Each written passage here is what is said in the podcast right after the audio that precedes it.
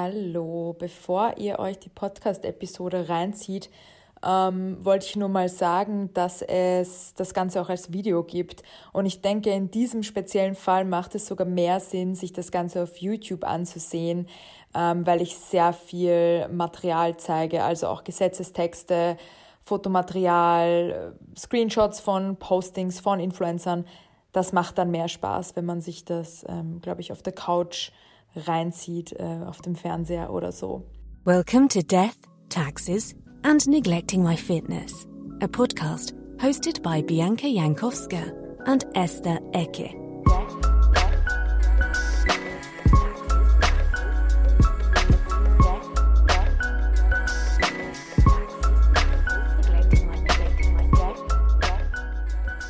Spannendes Thema Influencer und der Hate, der ihnen entgegenschlägt. Will ich jetzt ein Video machen, in dem ich Influencer verteidige und die vielen shady Aktionen, die sie in den letzten Monaten gebracht haben? Nein. Stört es mich, dass ein Großteil der deutschsprachigen YouTuber keine Ahnung von den rechtlichen Basics hat, wenn es um das Thema Influencerrecht geht oder Werbekennzeichnung? Ja. Oft hört man so Sätze wie, ach, jetzt hat die schon wieder ein Produkt in die Kamera gehalten und das nicht als Werbung markiert? Warum tut dann niemand was dagegen? Die müssen doch alle angezeigt werden. Was soll das? Tja, das Ding ist, nicht alles, was Influencer auf sozialen Plattformen machen, ist irgendwie rechtswidrig. Ich habe mir vor ein paar Tagen das Influencer Exposed Video vom dunklen Parabelritter angesehen und mir ist dabei ein Aspekt aufgefallen, der vollkommen unter den Tisch gefallen ist. Und zwar der rechtliche. Wusstet ihr, dass das im Bundestag verabschiedete Gesetz zur Stärkung des Verbraucherschutzes im Wettbewerbs- und Gewerberecht am 28. Mai 2022 in Kraft getreten ist? Und wusstet ihr, dass das Gesetz einiges in puncto Influencer-Marketing und Werbekennzeichnung ändern wird? Nein? Dann herzlich willkommen zu diesem Video. Mein Name ist Bianca Jankowska, ich bin Autorin und Wirtschaftsjuristin im Bereich Immaterialgüterrecht und möchte heute ein wenig Aufklärungsarbeit in diesem recht hasserfüllten Diskurs leisten. Also, was ist am 28. Mai 2022 genau passiert? Im Gesetz gegen den unlauteren Wettbewerb wurde unter anderem der Paragraph 5a Absatz 4 neu eingeführt, damit endlich klar wird, wann Influencer ihre gottverdammten Produkte, die sie in die Kamera halten, als Werbung kennzeichnen müssen. Der Paragraph sieht jetzt so aus. Besonders spannend Satz 2. Ein kommerzieller Zweck liegt bei einer Handlung zugunsten eines fremden Unternehmens nicht vor, wenn der Handelnde kein Entgelt oder keine ähnliche Gegenleistung für die Handlung von dem fremden Unternehmen erhält oder sich versprechen lässt. Satz 2 spricht werblichen Handlungen zugunsten eines fremden Unternehmens generell den kommerziellen Zweck ab, wenn der Influencer für seine Online-Postings kein Entgelt und keine ähnliche Gegenleistung erhält. Erstmal sacken lassen. Das Ganze ist in der Herleitung natürlich etwas komplizierter, als ich es jetzt sage, aber für das Grundverständnis reicht es erstmal, sich Folgendes zu merken. Hat der Influencer kein Geld bekommen, ist der Beitrag keine Werbung und muss auch nicht als Werbung gekennzeichnet werden. Warum ist diese Klarstellung so wichtig? Naja, weil Influencern oft vorgeworfen wird, dass sie Postings nicht als Werbung kennzeichnen, obwohl sie ja obviously für ein Unternehmen Werbung machen, wenn sie es erwähnen. Oder? Das Ding ist. Ist ja nicht Jura, wenn es einfach wäre. Mal angenommen, Diana zu Löwen zeigt gerade ihre Chanel-Bag in einem Instagram-Posting und kennzeichnet das Ganze nicht als Werbung. Dann ist der Aufschrei wieder groß. Schleichwerbung, das hätte die doch markieren müssen. Was soll der Spaß? Dabei ist es nur logisch, dass sie diesen Post nicht als Werbung kennzeichnet, wenn sie dafür kein Geld von Chanel bekommen hat. Denn sonst wäre es kompliziert bis unmöglich, ihre bezahlten Kooperationen von persönlichen Empfehlungen zu unterscheiden.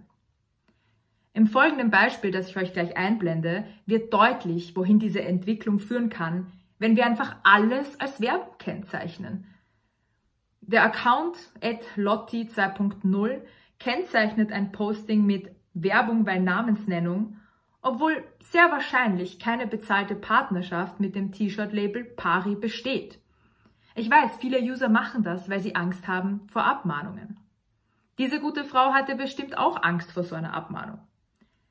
Der BGH hat jetzt Rechtssicherheit geschaffen, indem wirklich nur dann etwas als Werbung gilt, wenn der Influencer dafür Cash oder etwas ähnliches gesehen hat. Du denkst dir jetzt sicher, Ja, kann ja jeder behaupten, dass er kein Geld bekommen hat. das Tolle, Satz 3 des wunderschönen Paragraphen 5a Absatz 4. Denn der unterstellt dem Influencer gleich mal bei Default eine Gegenleistung. Wir lesen nochmal kurz rein. Satz 3. Der Erhalt oder das Versprechen einer Gegenleistung wird vermutet, es sei denn, der Handelnde macht glaubhaft, dass er eine solche nicht erhalten hat. Diese Vermutung kann der Influencer zum Beispiel durch eine Quittung über den Kauf des Produkts oder eine Bestätigung des Unternehmens erbringen. Außerdem kommt auch eine eidesstattliche Versicherung des Influencers in Betracht. Hä? Das ist ja jetzt voll influencerfreudig oder etwa nicht? Ich kann euch sagen, die Gerichte waren sich durchaus in einigen Aspekten uneinig. In meiner Masterarbeit habe ich auch diese recht naheliegende Frage genauer untersucht, die ich euch jetzt vorlesen werde. Und zwar, verfolgt nicht jedes Taggen oder jede namentliche Erwähnung von fremden Unternehmen, zum Beispiel durch Tab-Tags, einen kommerziellen Zweck, auch wenn keine Gegenleistung geflossen ist? Tja, die Mehrheit aller OLG-Urteile, das sind die Vorinstanzen unter dem BGH, kam zum Ergebnis, Insta-Posts von Influencern, auf denen Produkte erwähnt, gekennzeichnet und mit Online-Auftritten der Produkthersteller verlinkt werden, sind in der Regel auch ohne Gegenleistung der verlinkten Unternehmen geschäftliche Handlungen, weil die Influencer damit ihre eigenen geschäftlichen Aktivitäten, als auch die der verlinkten Unternehmen fördern. Aber bei einem Urteil kam es auch zu einer komplett anderen Einschätzung der Lage. Und zwar beim Hummels-Urteil. Was hat jetzt Kathi Hummels mit all dem zu tun? Der Verband Sozialer Wettbewerb hatte ein paar Influencer auf dem Kicker, darunter eben auch Kathi Hummels. Der Verband hat gegen Kathi geklagt, da sie nicht alle Beiträge, wo sie Produkte empfiehlt, als Werbung gekennzeichnet hat. Werbeverträge mit Modefirmen kennzeichnete sie als bezahlte Partnerschaft, bei anderen Beiträgen fehlte diese Kennzeichnung. Hummels gab an, für die nicht gekennzeichneten Beiträge keine Gegenleistung erhalten zu haben. Deshalb waren sie auch nicht gekennzeichnet. Hummels hat hier beispielsweise die Juweliersmarke Be Graced als sogenannten Tab Tag auf dem Foto markiert, allerdings nicht in der Caption als Anzeige genannt. Der Aufschrei ist wie gesagt groß. Doch tatsächlich, das OLG München hat entschieden, dass der Influencerin Kathi Hummels keine Schleichwerbung vorgeworfen werden kann. Weil dieses Urteil konträr zur gängigen Meinung war, ist es letztlich beim BGH gelandet. Und siehe da, auch der BGH hat der Influencerin Hummels und auch einer Kollegin von ihr Recht gegeben. Warum?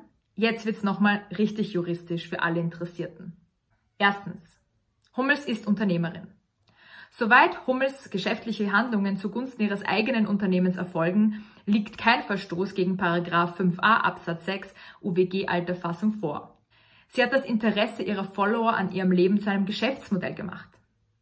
Die streitgegenständlichen Beiträge beruhen nicht nur auf der persönlichen Mitteilungsfreudigkeit von Hummels, sondern seien auch darauf gerichtet, Aufmerksamkeit sowohl in Verbraucher- wie auch Unternehmerkreisen zu erzielen und das Image der Influencerin zu stärken.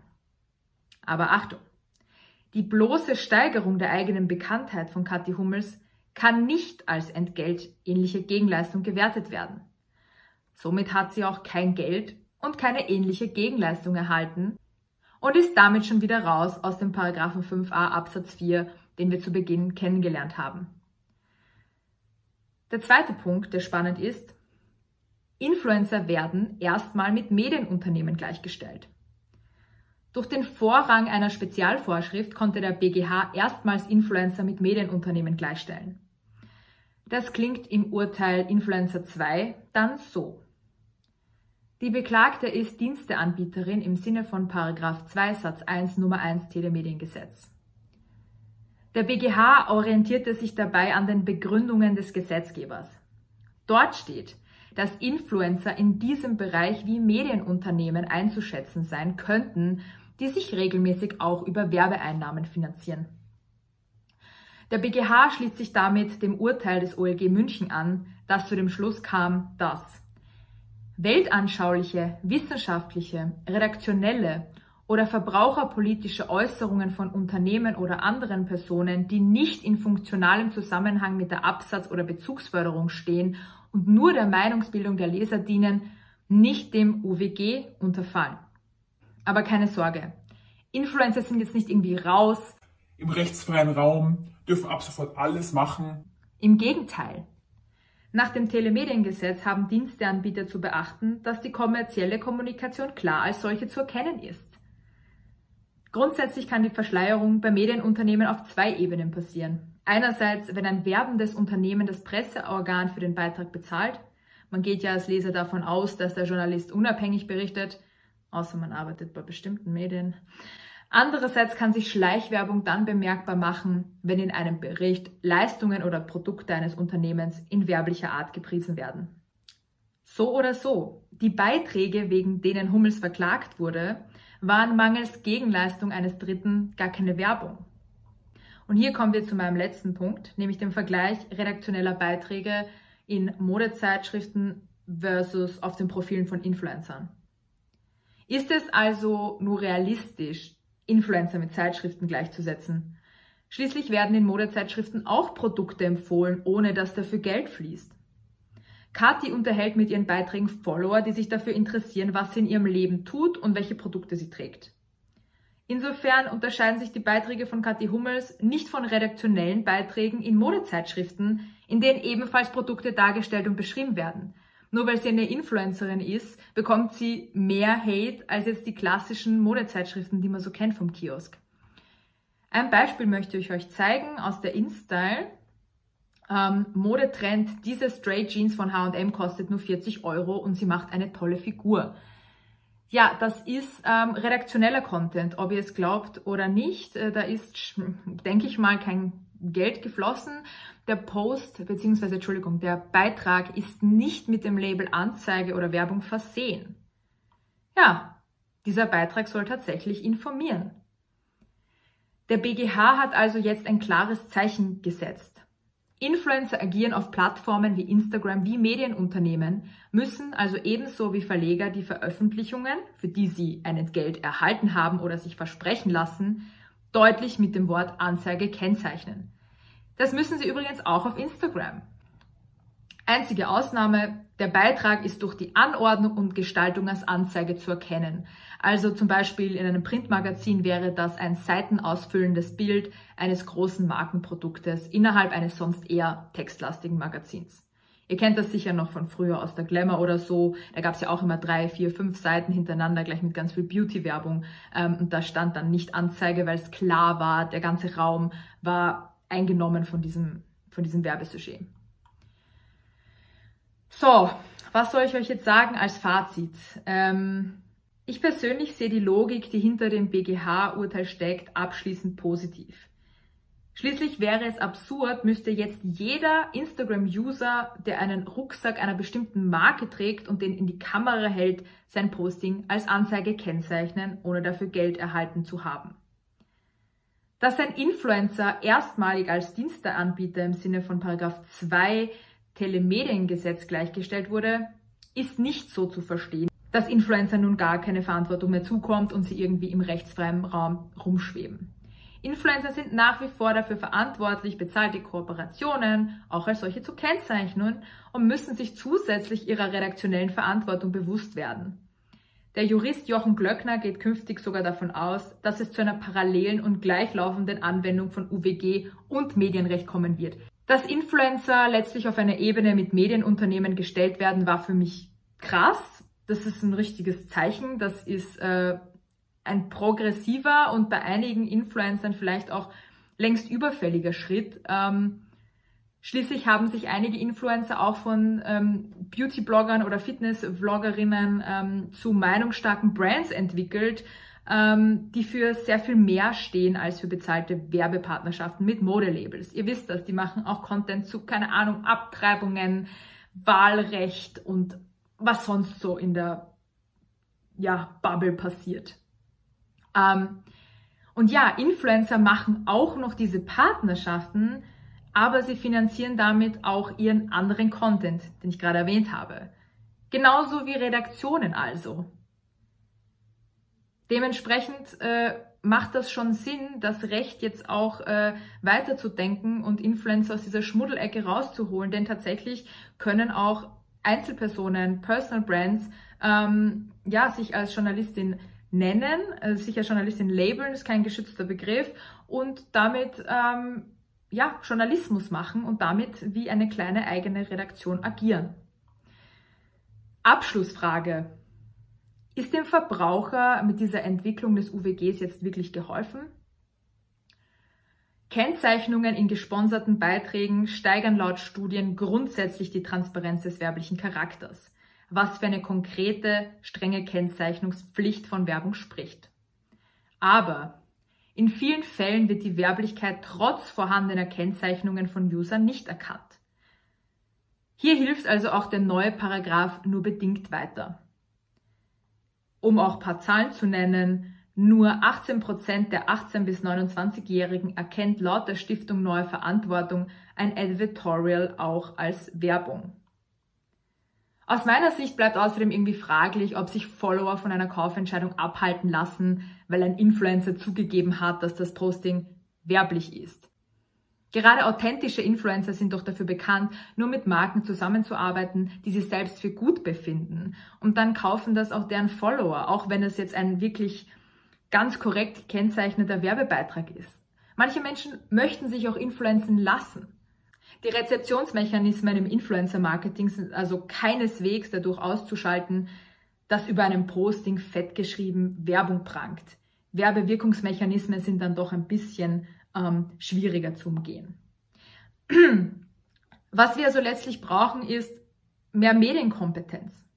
Also wenn euch das Video gefallen hat, dann freue ich mich über ein Abo, eine Weiterempfehlung und natürlich auch Support auf steady.fm slash Groschenphilosophin, damit ich mich weiter Themen an der Schnittstelle zwischen Medien und ähm, Recht widmen kann. Das war's von mir. Ich hoffe, ihr habt was gelernt. Bye bye, eure Groschi. If you enjoyed today's episode, please support our podcast at steady.fm forward slash Groschen Philosophin and recommend this episode to a friend.